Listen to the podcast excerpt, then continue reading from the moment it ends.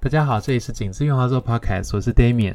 以前在找音乐相关资料的时候，看到中文资料部分有一位网志作者，相信很多人可能都听过他的名字。而且之前决定要做 Podcast，就是因为二零二零年上半年的时候，他好几次怂恿我，最后我才决定开始认真考虑，并且着手制作。现在就热烈的欢迎夏尔克。大家好，我是夏尔克，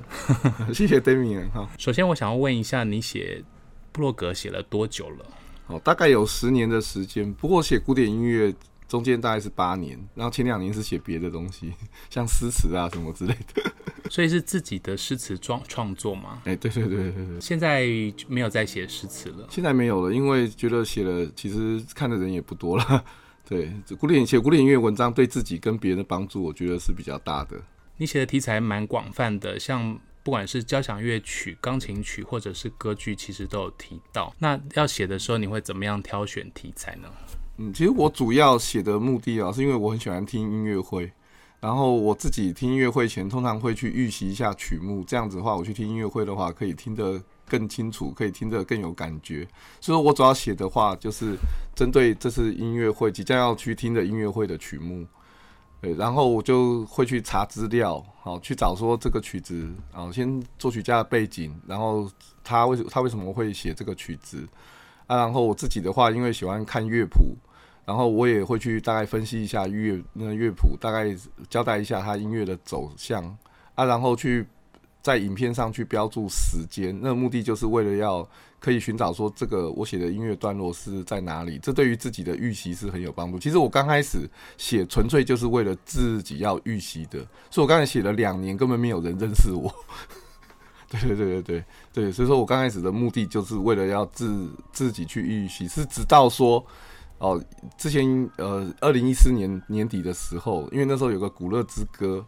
好，他要演出，然后那时候翻译的歌词，然后那时候有爱乐者进来进来说，哎、要我压这参加他们的群组，古典音乐群组，然后我才开始走出来，然后去认识呃各位爱乐朋友的。好好，我没有加过爱乐群组，我还蛮想加爱乐群组的。像在写这些文章的时候啊，有一些文呃有一些音乐它是有不同版本的，比如说作曲家有去修订过，或是后人有去修改过。那你会怎么样选择不同的版本？基本上的话，我是以我所听到的音乐啊为主，然后再去找乐谱。就是我不会先去找说乐谱正确的版本，然后我再去找音乐。所以说我看到我听到的音乐，比如说我听到的唱片，或是 YouTube 找来的影片，哦，然后他的音乐的话，我我只要知道听过他音乐之后，知道他是什么谱，然后我再去找谱，对，然后这样我就能跟音乐对的对得上，那个就是我所需要的了。这样子，对。乐谱的话会去什么地方找？哦，就是 IMSLP 那个是可以免费下载的。那常常也是会去表演艺术图书馆或是大陆书局，好用借的或是用买的，反正找找不到就想办法去借，然后借不到就用买的。诶，所以那个表演艺术图书馆之前吵得很凶嘛，说要改建。是改建之后你有去看过了吗？哦，这个很巧，我昨天才刚刚去看，对，然后。他的现在的话，他的乐谱已经不放在架上了。我昨天是临时想要去借乐谱，然后带进去听音乐会的。但他跟我讲说，不好意思，我们现在借乐谱的话，因为不在架上的话，需要半个小时。那我去的时候已经七点多，那一般音乐会开场是七点半，所以我现在来不及借乐谱了。然后他现在架上的主要是 CD，然后其次是书啊啊，还有还有就是歌剧的影片或者音乐的影片，对，然后。乐谱全部都收起来，然后听，然后我有我有我有看到先前呃有乐友已经有去看的人，他就是去了之后，他发现他要找的书找不到，然后人家跟他讲说要借阅，好像要超过六次，好才能够放在架上，然后其他的可能就收到库存里面去。当然这是他的一个让空间可以更大，对，可是这样子是真制造了我们呃去借书的不方便这样子。过去其实也不会很拥挤啊。过去其实进去阅览的人就不多了。过去是放乐谱的地方是比较拥挤一点，因为它那个架子，因为架子太空间太小，架子太多，所以你要推来推去的。对，还有我我之前还推的时候，刚好有人在两个架子中间，还刚好被夹到，然后很不好意思。现在是不会再出这种情况了，但问题是说，它全部都收起来了，就没有像过去这么方便。然后我昨天还有看到一个，就是它。弄了一个蛮宽敞的空间，就是做讲座用的，所以说以以后我们进去看书的话，我相信不会像过去那么安静了，因为当有人在讲座的时候，你必须强迫也必须要听，对，所以说他就所以说他因为他说是说是一个文化知识客厅嘛。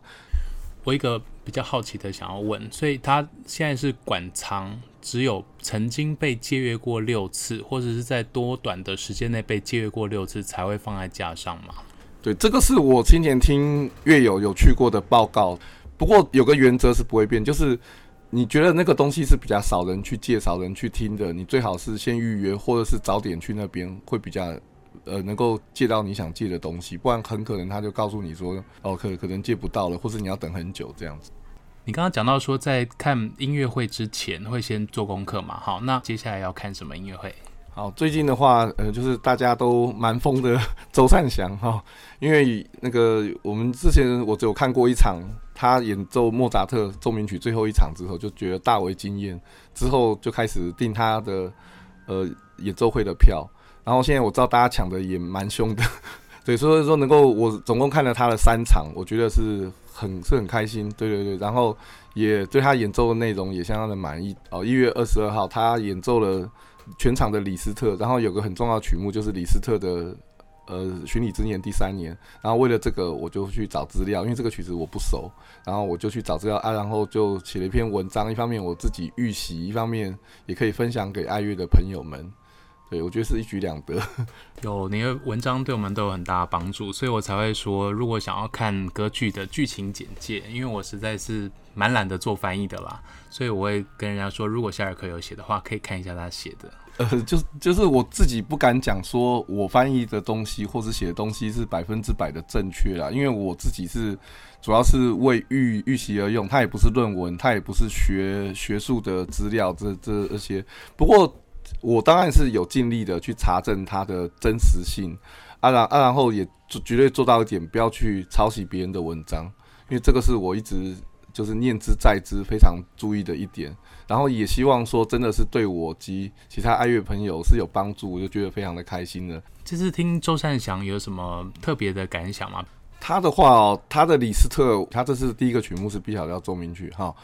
那我先前有听过的，可能都没有他弹的。精彩，因为钢琴对他来讲哦，我就觉得就是像是一个玩具一样，它可以随意摆布的一个大玩具。我也看过人家说他是不练琴的，当然我没有经过证实啦。不过很多爱乐朋友大概都在口耳相传说周善祥是不练琴的，虽然他可能有些小节并没有弹到，不知道是记错还是觉得。不过他整体的话是非常的自在，非常的活泼，而且展现的技巧也相当的高。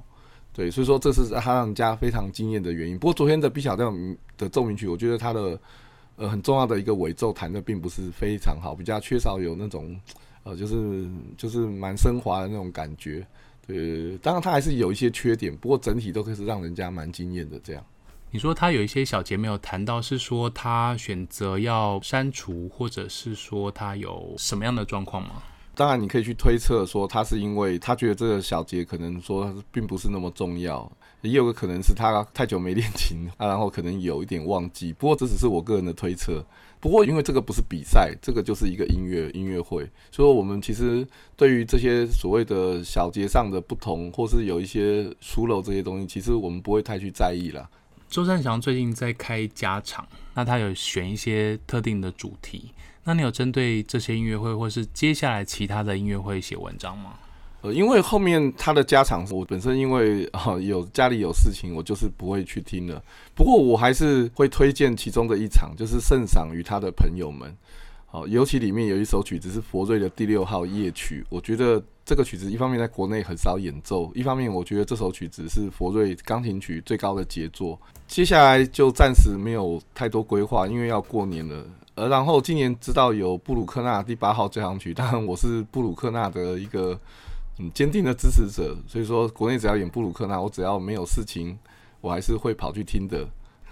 我蛮好奇的，你写了这么多关于音乐的文章，那之前有提到过说，呃，其实不是学音乐的，那本科系是学什么呢？古典音乐是什么时候开始听的？哦，我本科系是电子，然后我也是在园区工作的工程师。然后我听音乐的话，主要是呃当年工作之后，然后我姐是师大音乐系的学生，然后她有后来去教音乐，啊啊，她就有给我看一些书啊，因为我基本上我本来是我只听日本流行歌曲的，然后她就觉得说听这些音乐他觉得不好听，他希望我听听别的音乐，于是就拿这些书给给我看，所以我是刚开始看书之后，我就把它当故故故事书看看这个。诶，贝多芬怎么样啦？舒伯特怎么样？这些名字从小就非常的熟悉，但问题是一直没有很实际的去了解过。然后经由这个书，我记得它叫《古典音乐鉴赏》，好，是志文出版社所出的，是一个日日本人写，然后台湾人去翻译的。然后看了它里面很多之后，我才知道哦，原来贝多芬他的生活是这样子。然后他做的乐曲，诶，有名的是哪些？然后舒伯特，我就把它当故事书来看。后来我自然就会去跟着书上所推荐的乐曲去找。那个唱片，然后唱片的话，我就这样子听一听，然后自然就喜欢上，然后一直到现在。然后布鲁克纳的话，是我比较后面才喜欢的。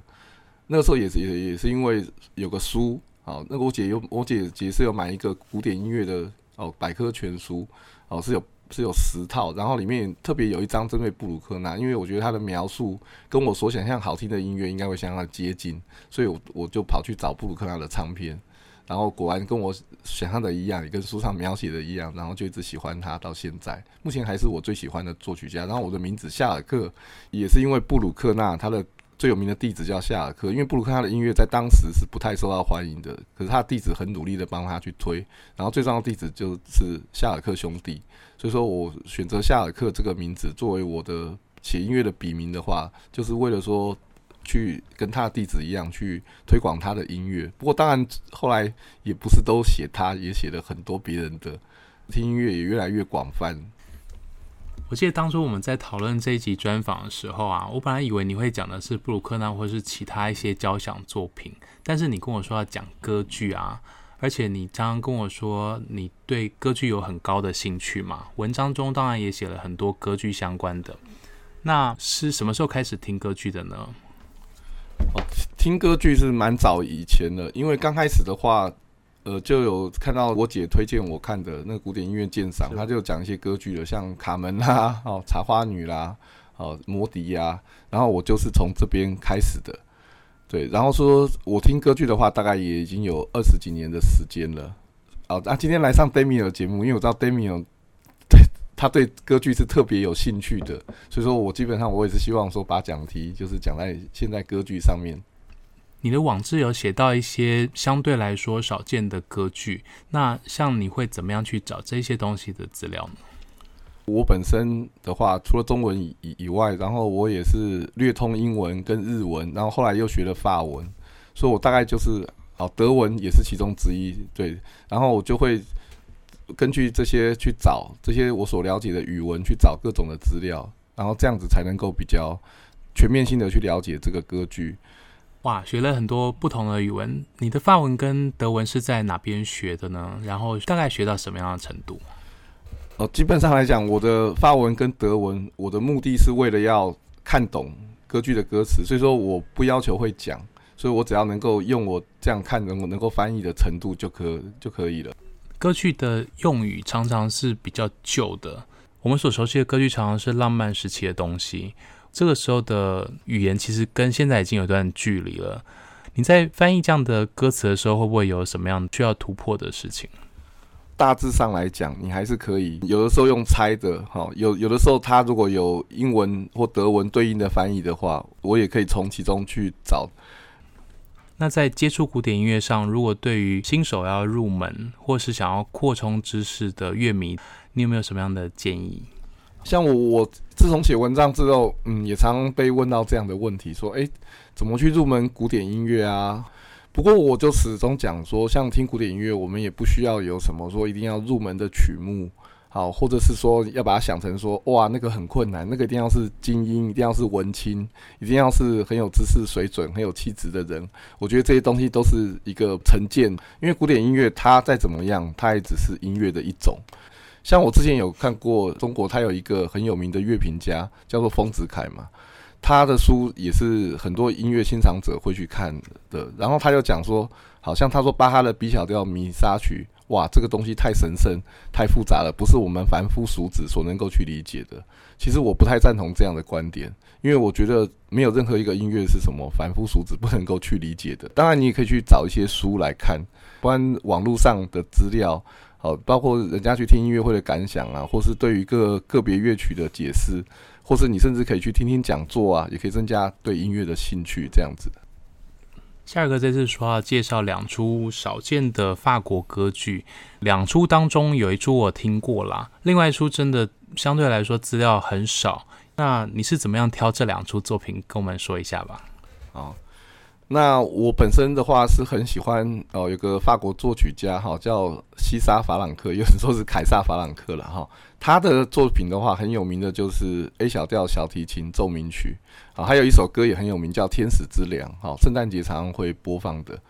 或者再加上一个 D 小调交响曲。哈，除此之外的话，他的音乐是比较少人去了解的。然后我会喜欢法朗克呢，是因为有人称他是法国的布鲁克纳，因为他们的都是风风格比较相近，就是有管风琴，他也是管风琴家，然后对宗教也是非常的有热忱。哈，那个法朗克他是一八二二到一八九零，他真正比较有让大家所认识的时候，大概在一八六零到一八九零间，那时候已经十九世纪末了。那时候法国作曲家如果要成功，生活要赚钱，那就一定要写歌剧的。对，可是法朗克的话，他基本上他写的歌剧，好 都是不成功的，给他造成很大的打击。可是他的老婆还是一直教他要写歌剧，因为他认为这样才能够成功。然后法朗克也没办法。然后在他一八八九年，也就是他去世的前一年，他就选择了一个题材叫《吉赛尔》。然后写作了一出歌剧，然后他非常盼望能够成功。不过很可惜的是，因为他一八九零年他就因为乘坐马车的时候哦遭逢了事故，然后当年就去世了。然后这个歌剧是一八八九年写的，他来不及管弦乐配器，所以说基本上就是留下一个只有歌词哦跟乐谱，就是钢琴，他他并没有进行管弦乐配器的一个稿子。然后这个的话。后人虽然他的徒弟像萧颂啊、丹利这些人有帮他完成，然后在蒙地卡罗去首演，但是呃后来也没有再有人去去首演过。然后这个谱我目前也没有看过，对，说目前为止是并没有人去录音的，因为它其实它是一个未完成的歌剧。虽然说它的声乐谱已经写得很完整了，一到四幕全部的音乐都在上面了，但是因为没有管弦乐配器，我本来是想要在明年好法朗克。诞生两百周年再做介绍，不过呃，来到 d a m i 的节目，我就希望介绍点特别的，让大家能够说去了解一些比较不同的歌剧，这样子听起来是很有趣的作品。所以它有完整的 vocal score，它只是还没有配器而已。对，基本上是这个样子。不过因为它做配器的时候，通常也有可能稍微把 vocal score 去改一改。嗯，而且有些可能会看演出的状况再去做修订嘛。是，所以在蒙迪卡罗首演的那个谱，我就一直想找寻这个东西。好，如果有的人烦请告知 我，我会出高价那个跟您购买这样子。所以今天这一出剧的话，你要介绍的是剧情跟音乐的结构吗？因为法朗克这个作曲家，大家都觉得好，对他可能比之不是那么了解，因为他有名的曲子实在是蛮少的。哦，当然，他的弦乐四重奏跟钢琴五五重奏，尤其钢琴五重奏，前一阵子就我刚刚讲的黄俊文的室内乐，他的那一场就有演出过。那其实是法国十九世纪极为重要的室内乐的作品。说他的作品基本上是，呃，是行家哦，或者是是说真的对法国音乐有爱好的人比较会去听，因为我们国内其他人也很少去介绍。他的音乐最多就是介绍小提琴奏鸣曲嘛，然后他的个性的话，他这个人就是一个好像很神神圣，就像一个神父这样的人，对人都很宽容，然后也不讲很严峻的话，也不随便乱批评人，然后也非常的谦虚。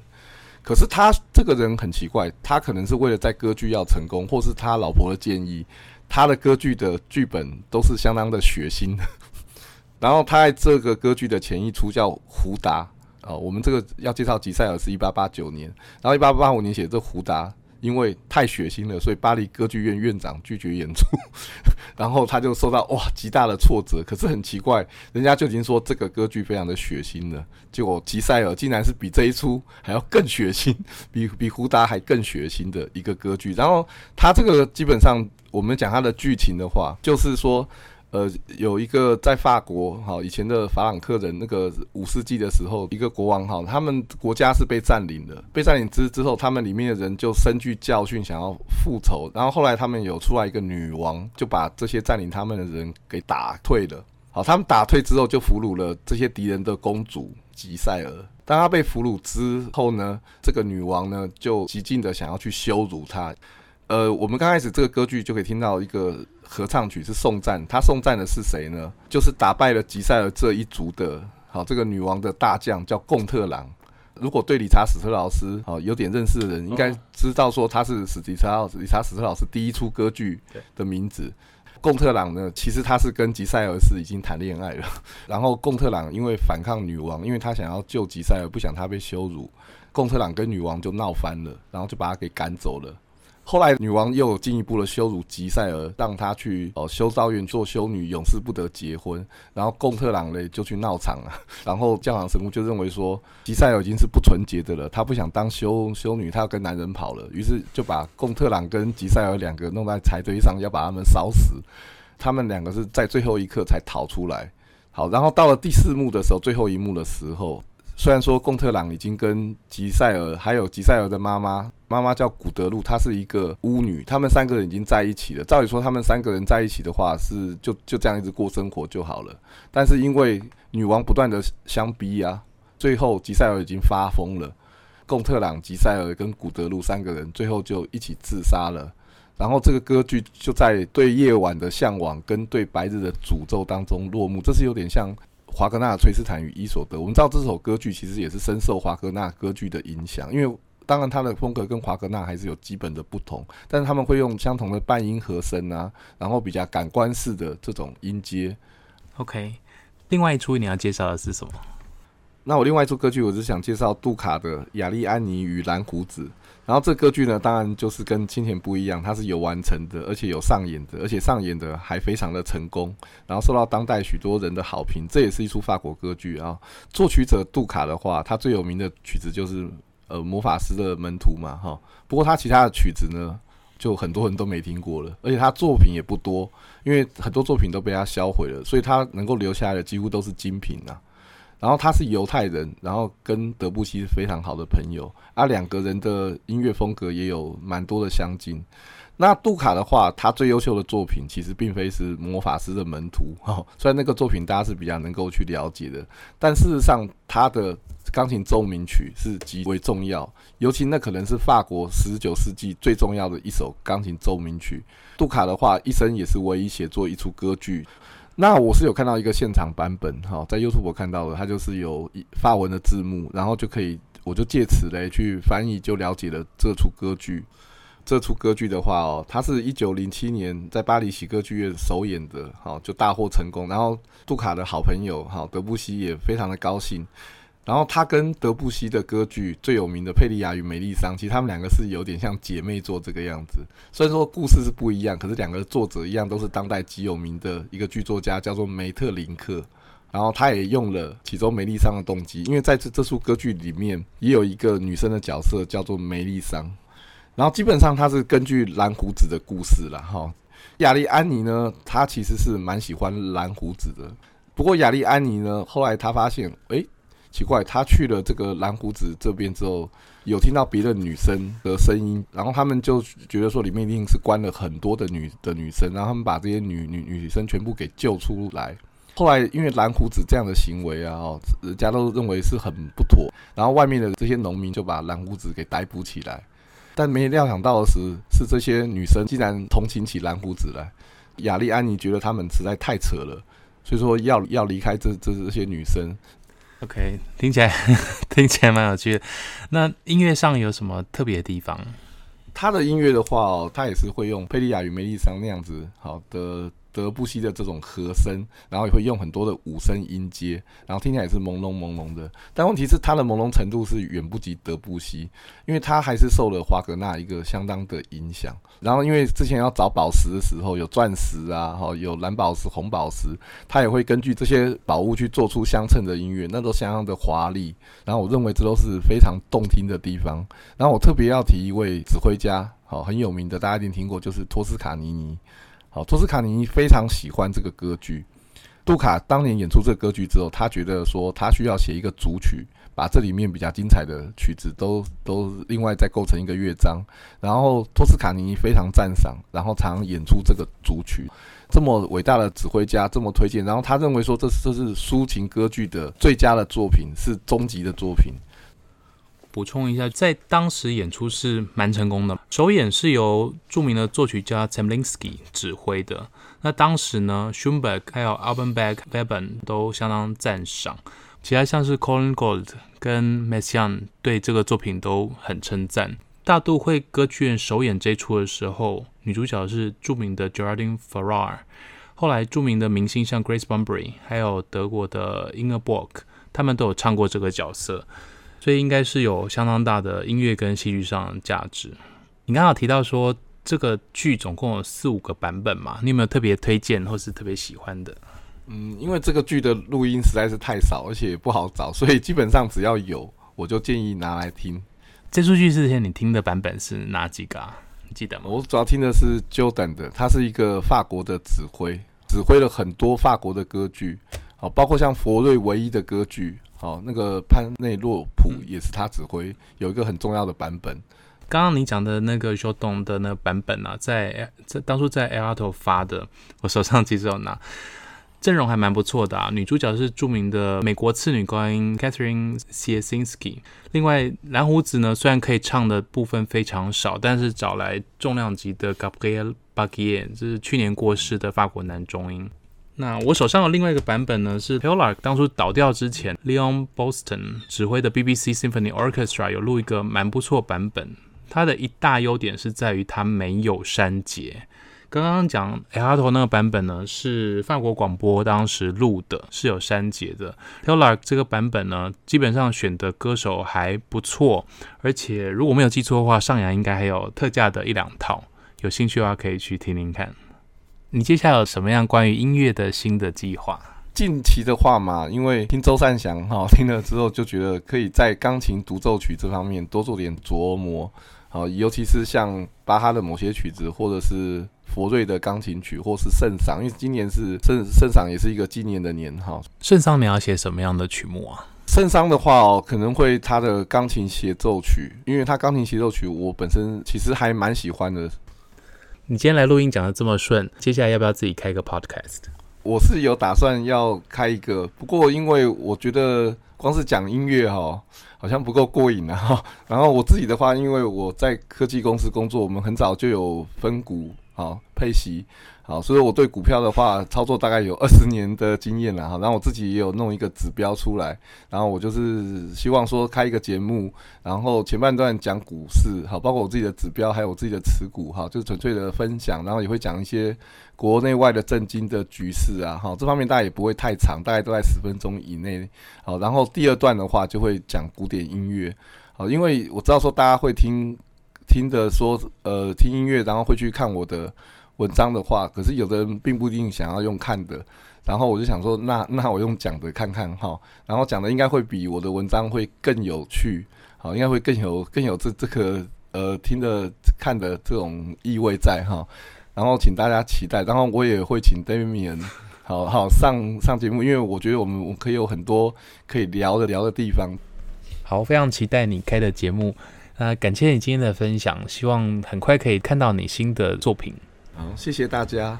也请大家订阅《景致圆滑奏 Podcast》，我们下次再会，拜拜。